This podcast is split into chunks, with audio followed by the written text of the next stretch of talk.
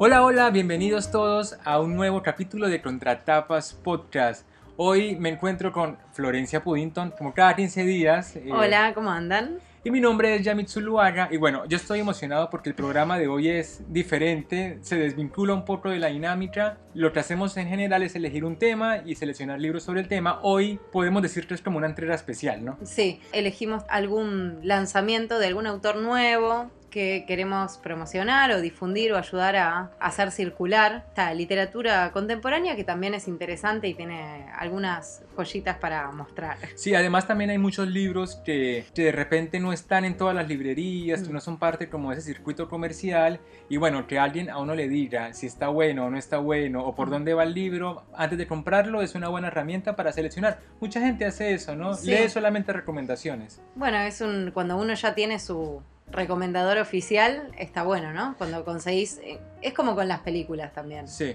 Uno tiene su crítico que le cree, que le gusta, que coincide, y entonces siempre aspira a que le recomiendan libros esas personas, ¿no? O el amigo, porque O el amigo. a mí me pasa muchas veces con las películas, ahora que lo mencionas, yo soy muy de ver todas las películas nominadas al Oscar, por lo Ah. menos las de mejor película. Me encanta, a mí también. Pero cuatro de las seis no me gustan, o sea, no Sí. Mm. son mi estilo, no, no soy como el, el televidente más preciso para Sí. esa película. Pero confío mucho en ciertos amigos que siempre me, me mandan libros y siempre Ah. me mandan películas. Específicamente, bueno, Sara, Sara, Ay, sí. Sara Machado. Le mandamos un saludo a Sara. Claro que ahora tiene un, un Instagram, una cuenta de poesía. Bueno, después le chusmeamos el nombre y demás. Qué linda. Y una amiga que se llama Oriana Godoy siempre me recomienda libros. Yo sé que ellas me conocen tanto que todo lo que ellas me mandan me va a gustar. Tengo Claro, como ya esa- saben esa tu impronta. estilo y por ahí coinciden con vos en los gustos, ¿no? Sí, hay que buscar a su propio crítico estrella. Sí, la fuente o que no amigo, decepciona. ¿no? Claro, sí. Eh, Yo tengo una amiga que me recomienda series, pero me recomienda todo. Entonces Ah. es como que no. Claro, es porque a ella le gusta todo. está Le mandamos un saludo también. Que se llama Gaby. Gaby, bueno. Bueno, y hoy... eh, Bueno, entonces, claro, ya habíamos arrancado igual presentando lanzamientos o obras de novelas, cuentos nuevos que nos gustan, que nos gustaron y que queremos recomendar y difundir con Alejandra Camilla unos capítulos atrás, sí. con el libro de cuentos también de editorial Eh, Bajo la Luna. Bajo la Luna.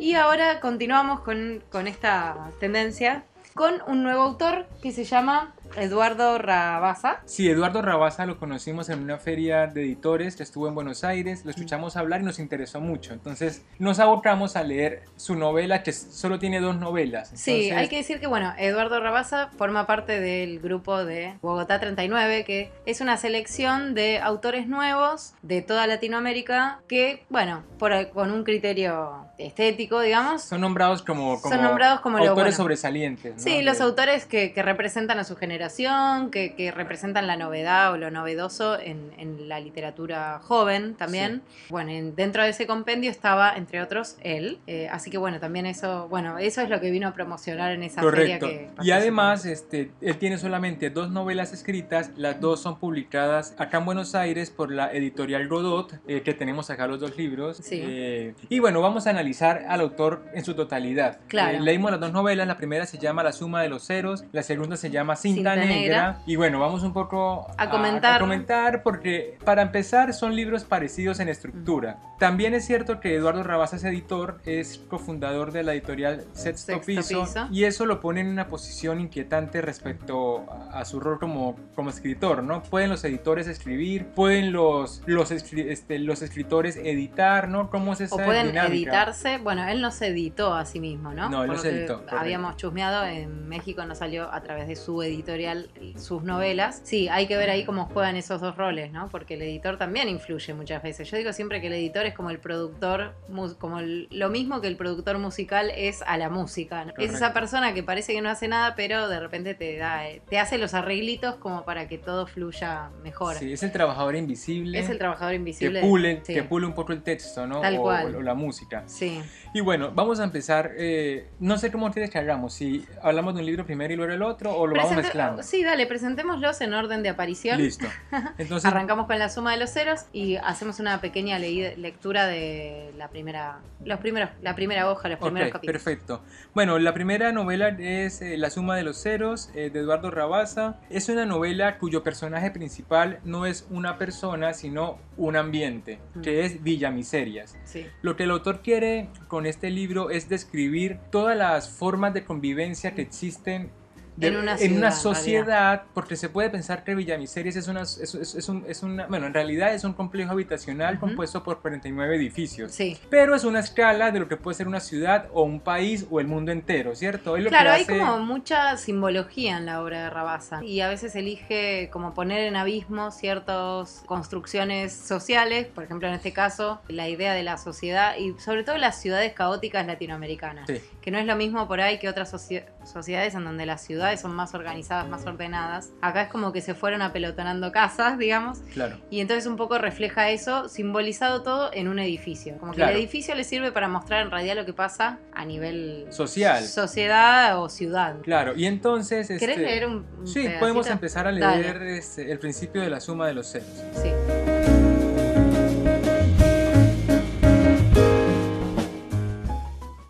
Yo solo quería ser otro de los cobardes invisibles, se lamentó en silencio Max Michaels conforme una gota de sangre escurría por su cuello recién rasurado. Casi sin advertirlo, había postergado hasta el límite la decisión recién tomada, que ahora le parecía tan inesperada como irrevocable. Estaba por transgredir la regla cardinal de Villamiserias. Se registraría en la elección para presidente de Colonos sin el consentimiento de Celón Perdumes. Va a haber que presentar estos personajes. Tiene una cosa que se repite en los dos libros, que es esto de entrar como en la mitad de algo, ¿no? Sí, en, la-. En una decisión importante. en una decisión importante y que uno va de a poco identificando quién es quién en esa dinámica que proponen. Claro, bueno, eh, eh, ese primer párrafo nos ayuda para ver cómo él toma la idea general y va empezando a desilvanar hasta las más pequeñas, porque Sí. Max Michaels es un tipo que quiere ser como presidente de los colonos, ¿no? Mm. Como el, el- el director administrativo de todo el complejo de habitaciones. Sí. Pero Celón Perdumes, que nos lo nombra al final, es el que a través de la historia se ha convertido en como una especie de mafioso, ¿no? Sí, a de hace controlador absoluto sin ser visible. Claro, me suena como medio como un puntero. No sé si ese término lo tenés. Eh, es, Es como el que de- media. Claro, ese, ese es un referente adentro de los ba- barrios humildes, ¿no? Claro, en, la- correcto. en las villas o lo que sea. Es como gente que tiene como poder y tiene influencia y además tiene como una pata medio social, entre comillas, porque Sí. está al tanto de todo lo que la gente, o sea, conoce a todos. Y además tiene una adentro. teoría social muy formada. Sí. Es como los, las personas deben hacer esto, Claro. deben cumplir estos deseos, ellos quieren esto, ¿no? Como que tiene Sí. como esa Es que posta de saberlo poder, todo. claro, y el poder de, de dominar, o sea, la gente le tiene mucho respeto. Sí, sí, sí. Eso sí. también es otra cosa. Porque además de todo lo malo, esos personajes lo que hacen son estructurar una sociedad para que todo el mundo viva, si no cómodo, sabiendo el rol que deben cumplir. que Para lo- que no se levante el avispero, ¿no? También. Claro, para que entonces- no se- Lo que nos dice la suma de los ceros es que en principio todos estos edificios estaban como en, como en medio de la anarquía, ¿no? Como que no había un orden social, no había jerarquía, todos vivían más Claro. o menos este, como podían, no tenían idea de quién era el vecino, bueno, era una cosa muy normal, hasta que Perdumes encuentra, este, que llega a vivir acá y compra un departamento, luego compra otro y se hace de un montón de departamentos, empieza a idear el potencial que tiene el barrio para constituirse en una jerarquía política, social y económica Claro. de la que él por supuesto sería la cabecilla, que es lo que Obvio, termina ¿no? haciendo, y nos cuenta la historia de cómo llegó hasta ahí. Sí, está la cuestión de estos personajes que parecieran tener algún tipo de interés en que en la mejora de la sociedad, pero nosotros podemos ver o podemos entrever que en realidad sus intenciones son Son otras. otras y que siempre lo que en realidad están, están tratando, o sea, es como que hay mucho cinismo, ¿no? Sí, mucho de supuesto. pretender que hay un interés social eh, o una búsqueda de Una cosa altruista de, de altruismo, ayudar cuando en tal cual, realidad cuando se en ayuda, realidad pero porque es una, una forma para conseguir otro Exacto, objetivo que es ¿no? más oscuro. Siempre por detrás está el beneficio propio y, y la posibilidad de salvarse a uno mismo. Claro, correcto. Hay muchas críticas de la pobreza en el Sí. libro, pero, pero, pero muy descarnada. Es decir, es cruda, la crítica a la pobreza y nos devela el narrador en realidad su teoría social de que los pobres son pobres porque quieren, de que las personas pueden salir adelante pero en realidad no Pero lo anhelan, de que el problema Son sus deseos, son que- perezosos, ¿no? Entonces, todo esto a mí me pareció muy perjuicioso de parte Mm. del narrador y ya nos pone como en una posición de esperar como esa leve de denigración Ujú. de las clases más bajas solamente por el hecho de que están explicadas con una teoría que lo fundamenta, ¿no? Claro.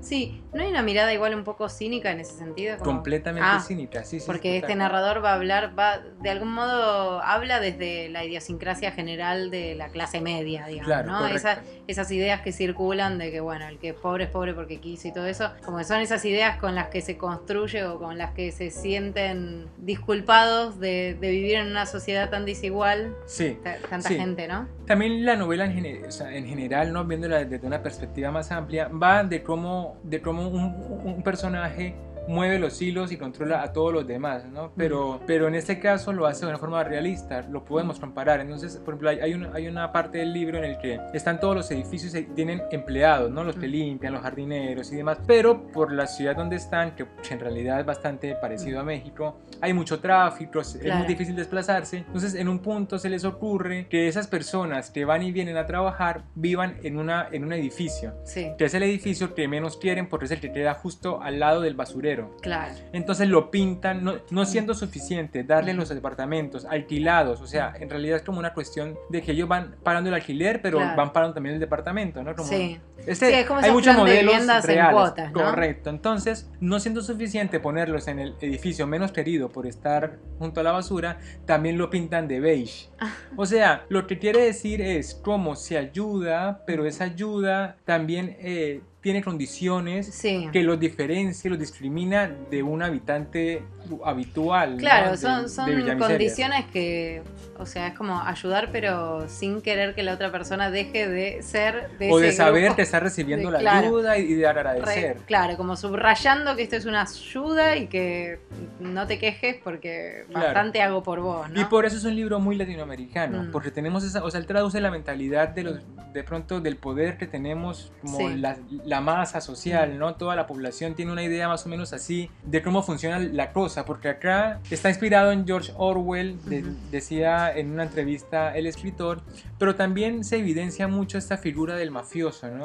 Para mí De- por ahí del lo que- padrino. Es que me parece que lo que es similar a George Orwell es esa sensación de ahogo que te da de que no se, no se puede salir de esa dinámica. Me parece Porque que no en se ese dan cuenta, sentido porque, sí. todavía- porque nadie ve los hilos. Y esa es la función de Max, Mi- de Max Porque Michael. nadie ¿no? ve los hilos y porque nadie, claro, nadie reflexiona acerca de esta forma de entender el mundo. Ya está, es así, es, son así las cosas, los pobres son esos, la, la forma de entenderlos es esta y no hay ninguna, eh, digamos, el cuestionamiento le queda al lector, pero Claro. no se plantea ninguna discusión de- ideológica adentro del libro. Claro, correcto. Eso queda para uno que lo lee y, sí, bueno, es bastante chocante. ¿no? Lo que decíamos, ¿no? Que cada personaje es un estereotipo de un Mm. rol social. Entonces Sí. tenemos a Perdumes, que es como, como Corleone, ¿no? Como claro, el, el como una padrino. sí, el, el Tenemos puntero, ¿no? A Max Michael, que es el que se da cuenta un poco de que las cosas pueden cambiar y se inscribe Mm. A, a- a esta tratar lección. de competir con él. Claro, no, pero esta lección siempre ha sido manejada por. Perdumes. Siempre Perdumes elige quién es el que va a ser de Sí. antemano y que Eso este también lo es haga. muy Claro, latinoamericano. que, y que Max Michael va y se escriba de forma espontánea, va como en contra de, de todo el sistema instaurado. Claro. Luego tenemos a un personaje que es el que vende las drogas Ujú. en, la, en Villa Miseria, que es un gran empresario. Tenemos a Juana Mechas, que es una limpiadora que, que trapea el piso Ujú. y siempre lanza una frase filosófica maravillosa como para Claro. explicar la situación. O sea, Bueno, está- están todos los estereotipos está- sociales. Claro, están los estereotipos. Está bueno eso también que es un poco parte del estereotipo de poner como una lectura más real o más cercana de, de la realidad siempre en la voz del, del más Sí, marginado. sí, total. Como que quizás ese lugar o ese rincón último que le queda en la sociedad le permite ver como las cosas con cierta distancia y entonces hacer una observación más real de lo que se ve, ¿no? O desprovista de estas ideologías de las capas medias. Eh, Una de las cosas que tiene el libro, este, hablando de eso que tú decías, que, que toca muchos aspectos, es que es un libro para, para gente con buena memoria, por ejemplo. Sí. Porque eh, uno empieza por una historia muy chica, pero se empieza a alimentar de otras tramas, de otros personajes, de otras situaciones, de otros momentos históricos. Hay mucho recuerdo, ¿no? mucha retrospectiva Claro. de la vida. Entonces, uno en, en la mitad de la novela tiene que, uno, uno tiene que leer muy concentrado para no perderse y después de- decir este quién era o este dónde estaba y demás. Claro, sí. Bueno, lo mismo va a pasar con la otra novela también. Tienes, bueno, arranquemos con, con ¿Podemos eh, Cinta hacer Negra. algunas comparaciones? Sí, por supuesto. Si quieres, entonces empezamos a leer el principio y empezamos con Cinta Dale, Negra. bueno. Vez que la megafonía de soluciones emitía la tonada que anunciaba los mensajes de su director, el señor Sonrisa, los asociados entraban en un trance de anticipación. De manera coreográfica, procedían a anotar su interpretación del ulular, mediante el cual se les comunicaban los principios que conformaban el credo de la empresa. Una mañana, confundible con cualquier otra, Fernando Retencio salió del elevador durante la emisión de uno de aquellos mensajes.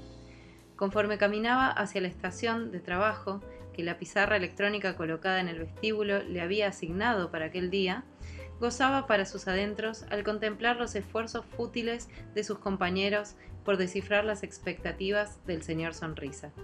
Saludaba con la cabeza a los asociados con los que habría de compartir el espacio durante la jornada laboral. Hacía tiempo que renunciaba al intento de aprenderse los nombres de cada uno. Tanto por razones prácticas como ex- existenciales, era un gasto inútil de energía. Por otra parte, la pizarra que computaba sin cesar la posición relativa en el escalafón de la empresa era tan implacable como caprichosa. Retencio no recordaba haber repetido alguna vez de manera consecutiva ni sitio ni compañeros de estación en los más de cinco años que llevaba formando parte de Soluciones.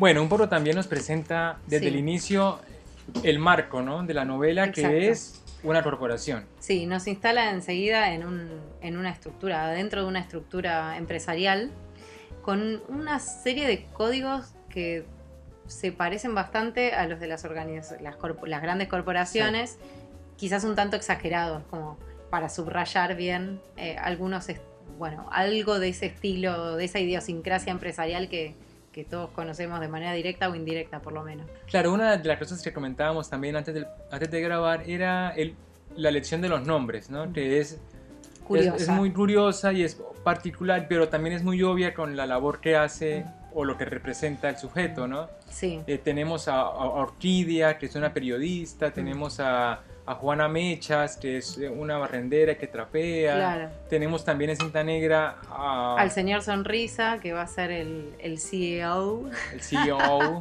de la corporación, o bueno, el presidente, la cara de esa corporación. Después hay una, también, la esposa de alguien así de alta jerarquía. jerarquía o de, de, de un nivel social muy alto, que se ocupa obviamente de la beneficencia y tiene un taller de, de costura y de composición de... De pobreza, le dice. Sí, ¿no? el taller de pobreza y ella se llama la señora Fruncido, eh, que también, ¿no? Como que podemos asociarla directamente eh, a, a esas tareas. Sí, eh, de alguna manera hay todo un criterio simbológico adentro de las, de, de las dos novelas, me parece. Sí. Esta idea de mostrar con símbolos o, Sí. o representar a través de algunos elementos la complejidad de problemáticas de la sociedad. Sí, porque de todas formas también tenemos que, que lo- lo- los nombres dicen todo, pero también, por ejemplo, dice la compañía. La compañía se llama Soluciones Sí. y se encarga de solucionar problemas Solucionar problemas de cualquier índole. de cualquier índole, sí. Y justamente las soluciones no siempre van a ser moralmente Claro, correctas. éticas, ¿no? Sí. Más Y luego tenemos el barrio que se llama Villa Miserias. Mm. Es decir, pone ya como situación. en la lo que suma de nos- los ceros, ¿no? Claro, lo, lo que nos quiere decir el narrador. Mm. Pero a mí lo que más me interesa en todo caso es la estructura de las novelas, ¿verdad? De pronto, en la suma de los ceros, Eduardo Rabasa hace como un intento de, de abarcar muchos más géneros, muchos Mm. más estilos. Es su primera novela, así que se entiende que, que la que ambición... haya mucho desborde. Claro, y que, y que ambicione algo grandísimo, ¿no? Como esa primera gran novela, ¿no? Para, para entrar Claro. en el mapa. Sí, está bien. Y encontramos en la suma de los ceros, por ejemplo, fragmentos Juegos escritos en forma ¿no? de carta, también tenemos en forma de diario, tenemos una obra de teatro eh, por ahí metida, también tenemos discursos, por supuesto tenemos también eh, artículos completos de, del periódico, Ah, ¿no? Que se, claro, tal cual. Del barrio, entonces toda esta conjus- como esta unión de diferentes eh, formatos de la escritura, nos pueden decir dos cosas. La primera es la versatilidad de la- Sí. del autor, ¿no? Y la segunda también es la necesidad de ese autor por demostrar Sí. su habilidad en un rango mucho más amplio cuando no es necesario en todos los aspectos Exacto. que, que es lo que a mí, me- a mí me preocupaba, ¿no? Que la trama puede ser, puede tener como, como levedades por Ujú. momentos en función a la forma en que está escrito. O sea, Claro. no hay un balance a veces muy claro, ¿no? Sí, eh, a mí me pasó lo mismo con esta segunda novela, que también eh, hay por ahí, uno siente que mm, algunos gestos o, o al- como la novela se construye siempre como una gran máscara, ¿no? Con esta idea de mostrar cómo la sociedad mm, es cínica todo el tiempo. ¿no? Y la- el cinismo es uno de los gestos que, que está más presente, pero a veces está demasiado subrayado, es demasiado evidente eso y termina como resultando un poco que parece que nos está eh, como un poco subestimando. ¿no? Como Sí, que sí. Ya, ya habíamos enganchado esa voltereta, no hacía falta que me lo vuelvas a decir y me lo vuelvas a decir y me lo vuelvas a... Ya con a veces mencionar una vez sola, con una- un buen ejemplo, una, una buena estructura, una buena imagen, alcanza y no es necesario como...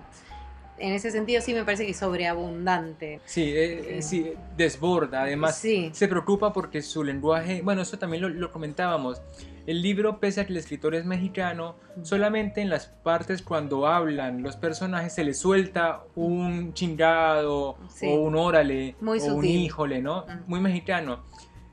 De pronto puede ser por el estilo ahora que impera en Argentina, pero uno espera más como eh, un- una, Una, narración más evidente de des- la... claro, desde la identidad del autor, ¿no? Porque Ujú. si el libro fuese mexicano, más o menos, en, en muchas más partes, de una forma más, Sí. más interesante, podría enganchar mejor porque uno se sitúa en un contexto más específico, Claro. ¿no? Sí, ahí también es curioso el tema de la elección de los nombres. Por ejemplo, el protagonista de Cinta Negra, que ahora vamos a charlar un poco de la obra, eh, Fernando Retencio. Sí, sí. No sé.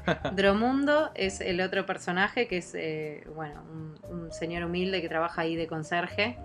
Eh, bueno, no sé, son nombres que no, no me remiten a una cultura en particular y me parece que el interés de él es hablar por ahí de, de una idiosincrasia occidental en general, como queriendo, bueno, esto no es solo de México, sino de todo. También de puede todos. ser como una forma de, de evidenciar es- esa, aspira- esa aspiración de ciertas familias por, por ejemplo, por Estados Unidos, ¿no? Mm.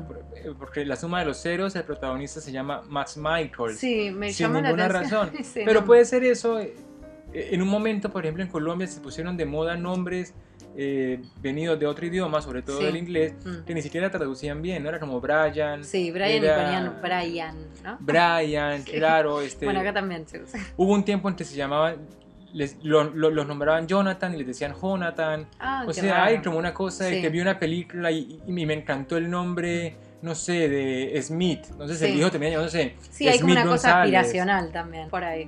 Claro, Sí. y en México se Por puede ahí- ver mucho por la cercanía con los Claro. Estados Unidos y la historia de los dos países. ¿no? Entonces aquí también También podría funcionar en ese sentido. podría sí, es- funcionar. Sí, hay muchas cosas que, Ujú. que no alcanzamos a entender mucho Ujú. eh, por la lógica de la narración, que pueden ser secretos bien guardados, que puede ir develando el autor en Sí. futuras entrevistas, ¿no? Claro, tal vez sí.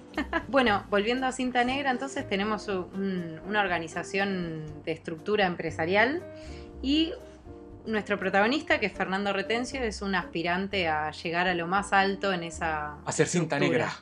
Cinta negra es como el premio máximo que podés obtener por, bueno, tu buen desempeño en esa empresa y es un, significa un ascenso y además significa un cambio De estatus. de estatus. En la eso, organización. no es, como, es como el último de los ascensos. Exacto, es un cambio de estatus adentro, ¿no? Como Sí, que cuando habla de los cinta negra tiene una deferencia, tiene como una actitud de respeto, ¿no? De, además acceden a ciertos beneficios, entre otros a hablar con el CEO, con Claro, el señor. Sonrisa, Sonrisas. a quien nadie conoce salvo que sea cinta negra y entonces ahí tenés acceso a su oficina, porque si Claro, no, claro. no vas a poder verlo ni conocerlo. Sí, es un perso- son eh, en, en los dos libros, tanto Salón Perdumes en la Suma de los Ceros como eh, El Señor Sonrisa en, en Cinta Negra, nunca están o sea, su presencia se siente en todo momento, pero el personaje nunca está, que me hace acordar de esos, por ejemplo, en The Big Bang Theory, Sí. la voz de la mamá de Wolowitz, Ah. ¿no? Que aparece y grita, pero nunca la Creí vemos. que me ibas a decir la aparece. madre en, en Snoopy.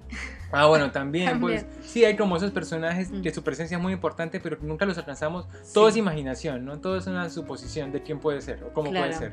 Sí, tiene esa cosa también de, de que son las personas que verdaderamente digitan tu vida, pero de los que en realidad no, no tenés, no conoces, ¿no? Como Sí. que un poco queda esa idea, porque al final Fernando eh, Retencio va a comportarse todo el tiempo y va. to- todas las acciones de su vida están orientadas a esa finalidad, que es eh, acceder a ese beneficio en, en la empresa.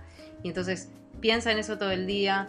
eh, y eso afecta su relación de pareja, eh, la, la forma en la que trata a los demás. Sí, Eh, incluso se muestra un, bueno, con esa estructura tan vertical que tiene la empresa en la que trabaja, todos son posibles competidores, entonces no tiene prácticamente compañeros de trabajo. Los compañeros de trabajo, como decíamos en el fragmentito ese que leímos recién, son, son personajes abstractos, él los llama los Pérez, así de manera despectiva, como diciendo los don nadie, ¿no? sí. gente sin identidad y, y- y siempre los ve como competidores y además como competidores que están en nivel inferior de Sí, eso- condiciones. Eso, eso te iba a decir. A mí lo que me divierte de. de- Tiene como un tono más humorístico este que el Sí, anterior, ¿no? Sí, Sí. pero lo, lo que me divierte del personaje de Fernando son tres cosas que tienen que ver con el cinismo. Mm, La primera son sus des- como incontrolables celos Sí. hacia su esposa. que Pero no, no, no son solamente los celos, sino que es como si él quisiera cacharla. Él siempre está Claro. pensando en que ella está con otro tipo y está ideando y planeando formas de, de- de encontrarla como con las manos en el hombre, Sí. ¿no? Claro, pero además esa es la mecánica del celoso. ¿eh? El celoso no, el celoso quiere confirmar sus sospechas. No, no es que duda de a ver si sí o no. Él sabe que sí, pero no, no encontró pruebas todavía. ¿no? Claro. Esa es como la mentalidad. Pero además, este, Esa además, es una pata de. Sí, sí, pero se pone muy hinchahuevos con la Sí, cosa de los celos. Y en un punto, por ejemplo, cuando la mina más o menos le dice, la esposa Carla le dice, bueno, sí, estuve con él y me invitó a su departamento a tomarme una copa con el actor Pavlovich. Sí, un, un actor que Claro. ella conoce. O sea, ella, ella juega con él como que intenta decirle que sí le fue infiel y él se pone, empieza a temblar, Ay. se desborda, se pone mal. O sea, es como que él percibe los celos sabiendo que lo peor que le puede pasar en la vida es confirmarlo. Claro, ¿no? Es sí, como eso. tal cual. Ese es uno de los aspectos Sí. muy cínico y muy divertido Mm, sí. del personaje. Luego el otro es los Pérez, ¿no? Como Sí. tú decías, que son todos los demás compañeros que son del mismo nivel que él. O sea, Son iguales y Pero hacen él las mismas siempre- cosas. De hecho, en esa tabla de hay un ranking que se Sí. desarrolla en la empresa en el que, bueno, si, si haces bien tu trabajo vas a ir avanzando y cuando llegas al puesto más alto es que Eres cinta a- negra, Sos claro. cinta negra, ¿no? Y él está en la mitad de la tabla. Eso Claro. quiere decir que hay un montón de empleados que tienen que son estos Pérez, que sí. Incluso Que aparte tienen le una dicen mejor los. Pérez, eso es súper Sí. denigrante. Y él es un Pérez más. Pasa que él se piensa como un cinta negra ya. Él como que tiene ese, ese adelanto psicológico de, Claro. de verse y de concebirse en la cima, ¿no? Y que es concebirse superior a los demás. Hay una escena en la que dice, ay, llegué y los miré y estaban cada uno en sus cubículos como transpirando y, Sí, sí, sí. y nerviosos. Y escena siguiente es, no, me senté en mi cubículo y empecé a transpirar y estaba re nervioso. Es decir, es lo mismo, digamos. Tiene el mismo comportamiento porque es tan humano como ellos y más o menos de la misma capacidad, Claro. digamos, ¿no? Y por Pero él tiende a sentirse superior a todos. Sí, él ya es cinta negra. Mm. Y por otra parte, ese- esa relación con, con Drumundo, ¿no? Sí. Que, que el, el tipo es como un como un como un hacedor de Es- todo, sí, es como un que cons- limpia. Bueno, lo es como- llaman conserje, Sí. pero en realidad es como un asesor o un ayudante que él tiene, porque cada vez que tiene que llevar adelante alguna solución, la empresa consiste en resolver problemas. Entonces la gente llega con, algún cliente llega con un problema y cada uno de estos Pérez, incluido Retencio, tienen que resolver el Claro, caso que les toque. sí. A Y pura para- creatividad, o sea, Claro, y ahí tienen que lo hacen de distintas maneras. Ahí está el, el costado más alocado de la novela Sí, por ahí, sí, sí. porque las soluciones muchas veces son bastante disparatadas. Claro, correcto. Eh, y bueno, y este, este Dromundo, que es una especie de conserje, en realidad lo, lo ayuda, le consigue el material, si hay que maquillarse, si hay que disfrazarse, si hay que armar un decorado. Sí, es como un asistente Es general, ¿no? Hace lo que le pida el otro, pero tiene una relación muy ambivalente, porque por un lado lo insulta, lo trata mal, pero por otro lo ayuda, ¿no? Es como... Sí, lo Es ayuda, el no, único- igual lo ayuda de la misma manera que, como decíamos Sí, antes, sí, en la suma de los ceros. Te ayudo, pero recordá que Sí, te sos estoy un ayudando inferior y y que estás recibiendo mi ayuda. ¿no? Correcto, pero dicen un punto de Pero Mundo además es un conserje y, y viene de una familia, o sea, Sí, vive ahí se da en dos habitaciones. claro, la novela da cuenta de, de que su, su origen es muy humilde, que tiene una familia muy sencilla también, y, y bueno, y que aún así, y a pesar de todo el maltrato que recibe, él siempre tiene buen humor. Claro, ¿no? correcto. Y, y lo que pasa es que es, es- es lo más cercano a un amigo que tiene es, Fernando en la empresa. Sí. Es como él, él es su única relación social o, su- o su conexión real. Porque Claro. después a todos los trata mal y me encanta el nivel de flasheo que tiene. O sea, él... Él ya se imagina que cuando sea cinta negra, Ay, sí. él qué va a hacer, qué no va a hacer, a quién va a tratar mal, a quién va a tratar bien. Incluso dice que hasta el mismísimo sonrisas cuando se Lo ponga... van a porque Sí. total ya va a estar en... Pero entonces, y le pasan cosas que lo bajan a la tierra, como cuando hay, hay como un montón de mujeres, que es el escuadrón de despidos, que anda por toda la Ay, empresa cantando una curioso, cosita, despidiendo vez, a la claro, gente. eso está bueno. Eh, ¿cómo, ¿Cómo se despide la gente en esta empresa? En vez de llamarlo y qué sé yo, avisarle que está desvinculado, no, le mandan una suerte de porristas que le hacen una danza y le bailan y le dicen, mira, estás despedido cantándolo. Y además es, es, eh, horrible, es muy morboso porque entran las mujeres bailando y no queda claro todavía a quién van a despedir. Claro. Entonces van descartando uno por uno. Si te tocan el hombro, vos sabés que zafaste Claro, y hasta que al final tocaron a todos menos a uno y ese que, que queda es el que, bueno, fue despedido. es el que ¿no? fue despedido. Sí. Ya sale como de la carrera competitiva, ¿no? Exacto. Porque, sí, porque, claro, esa es la preocupación de, del personaje de Fernando, que si, que si despiden a alguien que está por encima de él en el ranking, pues él sube un punto, ¿no? Claro. Entonces, eso es lo que importa en los Sí. despidos. Y además hay todo un juego ahí de cómo describe ese- esos episodios cuando entran las porristas, porque están todos haciéndose los que no les importa, Claro. porque ya saben que a ellos no va. O sea, cada, cada Pérez o cada, un- cada empleado sabe que a él no, a él no le va a tocar, porque todos tienen la misma actitud así Sobradísimo. indolente, sobradísima. Y entonces, bueno, se hacen los que no les importa hasta que hay uno que no lo tocan y se desespera. Claro, correcto. Pero me da gracia que, bueno, eh, un poco ref- lo que pretende reflejar la novela es como que la- las empresas son las que generan este rat De ambiente race, pesado ¿no? también, Sí, sí, de, sí, sí. de competencia y de laberinto de rata, como, como Sí. dicen los yankees, en donde uno está solo porque es imposible tener compañeros, porque estás siempre compitiendo con ellos, Sí. entonces no vas a tener nunca amigos adentro de la empresa en este, con este criterio, ¿no? Y donde hay siempre una falta de, de empatía con Sí, el otro.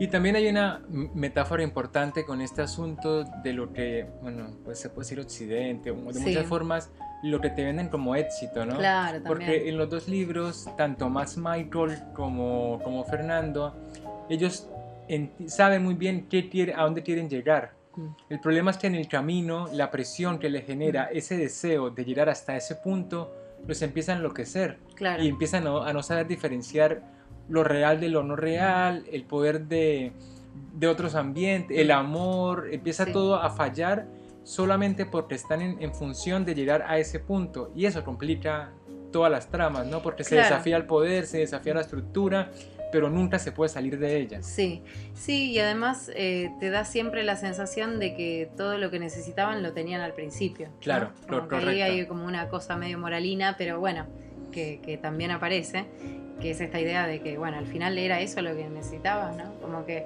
dañan su salud, sus relaciones interpersonales, ¿no? Como que se, se desvinculan del medio y de, y de la realidad de, de su entorno, digamos, por, por acceder a algo que al final termina siendo...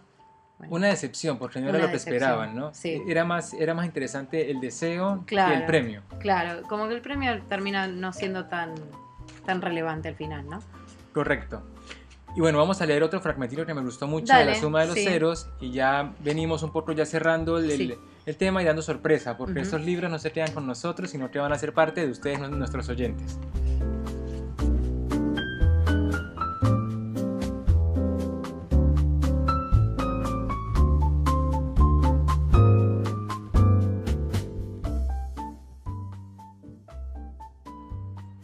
Inquilinos de Villamiserias. En este mi discurso inaugural de campaña debería comenzar agradeciéndoles que estén aquí reunidos en la Plaza del Orden para escucharlo.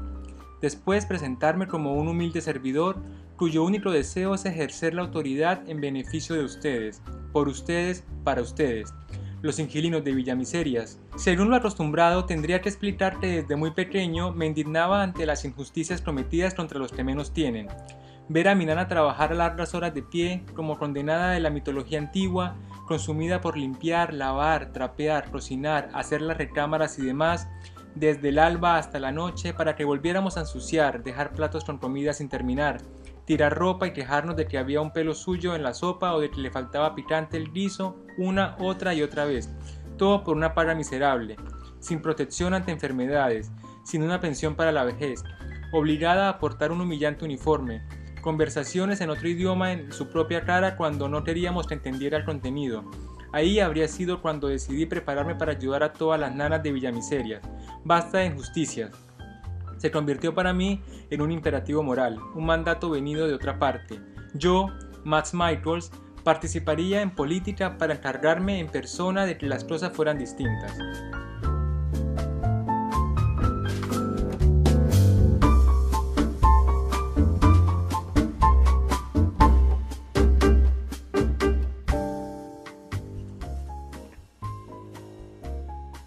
Bueno, ahí vemos, por ejemplo, cuando Max se inscribe y lo deja ser candidato, empieza a, lanzar estos discursos, ¿no? Les habla a Villamiserias, pero desde una, desde una mirada diferente. No les empieza a decir que él, él le va a cambiar la vida. Él empieza a explicarles que ellos son unos miserables y que si no se dan cuenta nunca van a salir de ahí, de ese lugar, ¿no? Claro, que era lo que decíamos antes. Sí, ese mismo contraste de clases sociales o esa forma mal llevada, digamos, de relación entre clases sociales también está en, este, en cinta negra. Y se ve sobre todo en las tareas o el trabajo que hace la esposa de Retencio. Bueno, también se ve en la forma en que Retencio trata a su ayudante, un personaje que se llama. Pero sobre todo es más evidente en el trabajo que hace la esposa, que participa de una sociedad de beneficencia una sociedad de beneficencia llevada adelante por también una mujer de la clase alta, señora Fruncido, que se le ocurrió el ideón de traer a, gente humilde a hacer obras de arte. Sí, Entonces, eh, Como una forma altruista, ¿no? al final ella cree que es algo bueno. Ella cree que es algo bueno. Bueno, la gente además se, como que se distiende, ¿no? Entonces pueden, tienen ahí cartones y pinturas y qué sé yo, chapas, lo que sea, y pueden armar o pueden pintar o pueden hacer como una especie de taller artístico para niños, pero bueno, orientado a, adultos, pero bueno, que son tratados bastante como niños, así que en ese sentido. Y bueno, la parte más interesante de este proyecto es que después esas obras de arte se venden y además se cotizan muy bien aparentemente, ¿no? O sea, la fundación se ocupa de venderlas y le da alguna chirola a, a los No mucho, porque se dice que si le dan mucho, de pronto ellos van a perder el sentido de la vida, que van a cambiar, y no es la idea, ¿no? Claro. Tiene una cosa muy... Hay como un trasfondo filosófico para justificarlo, pero en realidad es una explotación y un abuso. Sí, y además este, denigran a, los pobres para hacerlos un espectáculo. De hecho, mm. había una de las instalaciones ¿no? Mm. del lugar, era que ponían a una familia eh, humilde eh, como en una especie de de caja de cristal con lo, con, las, con lo mínimo necesario para vivir como vivieran en la calle, para que los demás lo miren. La gente lo ve, ¿no? Incluso tenían poca agua, les escaseaba el alimento y la gente, como que el performance era ver qué hacían cuando no tenían nada, ¿no? Que es algo bastante absurdo, pero ella lo, lo enmarcaba en una cosa artística. Sí. Tampoco tan absurdo, porque por ejemplo en Brasil, y creo que acá también, hay visitas guiadas a las villas. sí, sí, es cierto. Pero esa cosa de la espectacularización de, la, de, la, condición social es triste, porque claro, hoy hay, hoy hay tours, por ejemplo, a las villas o a las favelas, o qué sé yo. Pero por ejemplo, a principios del siglo, este, del siglo XX, en realidad, los fotógrafos, lo que querían, los primeros fotógrafos y demás, querían era retratar cómo vivían las clases dominantes. Querían retratar a la duquesa tal, a la reina tal, a la princesa tal, y esa duquesa, esa princesa y esa lo que sea, no las dejaban porque era una invasión a la privacidad. Claro. Pero ahora nos parece que como el espacio es público, Mm. es digno ir a ver como, o sea, eso me parece, a mí Sí. personalmente no me, No, obviamente, me sí. parece una cosa Sí, tremenda. hay una cosa de, de- de morbo terrible también, porque es... Y de eh, distinción, porque cómo de- vive otra persona, vive como tú de- vives con otras cosas. Claro, tipo, ¿no? Como que parece que en el fondo, ¿qué querés? ¿Sentirte aliviado Claro, de que no correcto. sos eso? O volver a decir, ay, pobrecito, sí, sí, y yo doné porque no, esas no son... Qué bien que me siento porque Claro. gané, ¿no? Como Y eso lo también demuestra está- mucho estos libros, ¿no? Cómo se usan las clases sociales entre ellas a partir de su posición para lucrar o para Sí. tener poder o para acumular lo que quieran acumular. Exacto. O para justificar el, eh, el desinterés. Ah, bueno, También. también. Eh, bueno, ellos así porque quieren, entonces estoy tranquilo, digamos. Claro. También es cierto que es muy duro el, el contraste a veces. Me imagino yo que también funcionan como una especie de justificativos que me permiten seguir llevando mi vida Sí, sin sentirme sí. tan... Sí, es una, es una, principalmente es una crítica social fuertísima que se entiende porque, porque estudió Por política, formación. aparte Rabasa estudió política, Claro. ciencias políticas o algo así, entonces está como muy atravesado por esa realidad que él, que él entiende desde una forma más forma, de- desde un ojo más formado, ¿no? Sí, sí. Sí, así que bueno, mucha simbología, muchos temas universales, pobreza, Sí, cinismo de la marginalidad, sociedad, precariedad. sí, contraste entre clases y todo eso, Sí. que son temas que uno ya conoce. Eso junto a lo otro que mencionábamos antes de la paranoia y esa cosa tan psicologista de cómo, cómo se enredan estos personajes en sus propias Sus debilidades, propias ¿no? pasiones, como Sí, decía sus una propias- sinopsis. en sus propias pasiones. Sí, bueno, para ir cerrando, dos, un tema que me, que me gustaría tocar, además del, del desarrollo este, psicológico. El primero era cómo enmarcar esta novela, ¿no? Porque es una trama política, Mm. también es, una, es como una cuestión eh, vivencial, como costumbrista, también, o sea, tiene como un toque de todos los géneros, ¿no? Sí. Este, literario, ¿no? No podríamos decir que es Sí, una también yo pensaba. ni policial, no, no es una cosa muy extraña. Sí, yo pensaba también que tampoco encaja en el género realista, ¿no? Porque hay muchos. Es como una cosa ahí medio de realismo mágico. Pero casi. también hay parodia, también hay sarcasmo, ¿no? Sí. Es, es una novela que más allá... Y esa- funciona a partir de la exageración y Sí. de, de, ¿no? de como de imágenes saturadas de la ciudad, ¿no? Como Sí, cosas, correcto. eh, qué sé yo, los burdeles que aparecen, ¿no?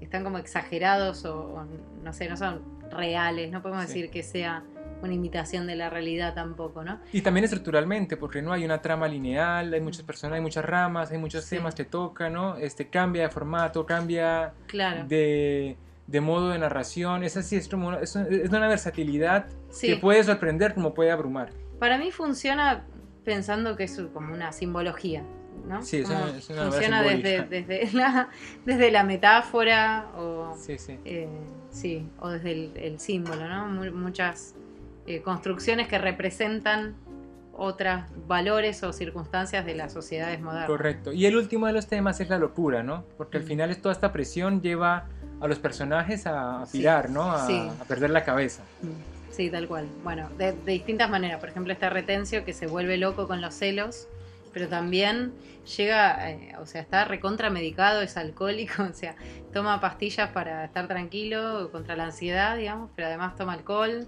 Eh, bueno, está todo su pasado y la, la relación que él tiene con su padre, que también se, se trata.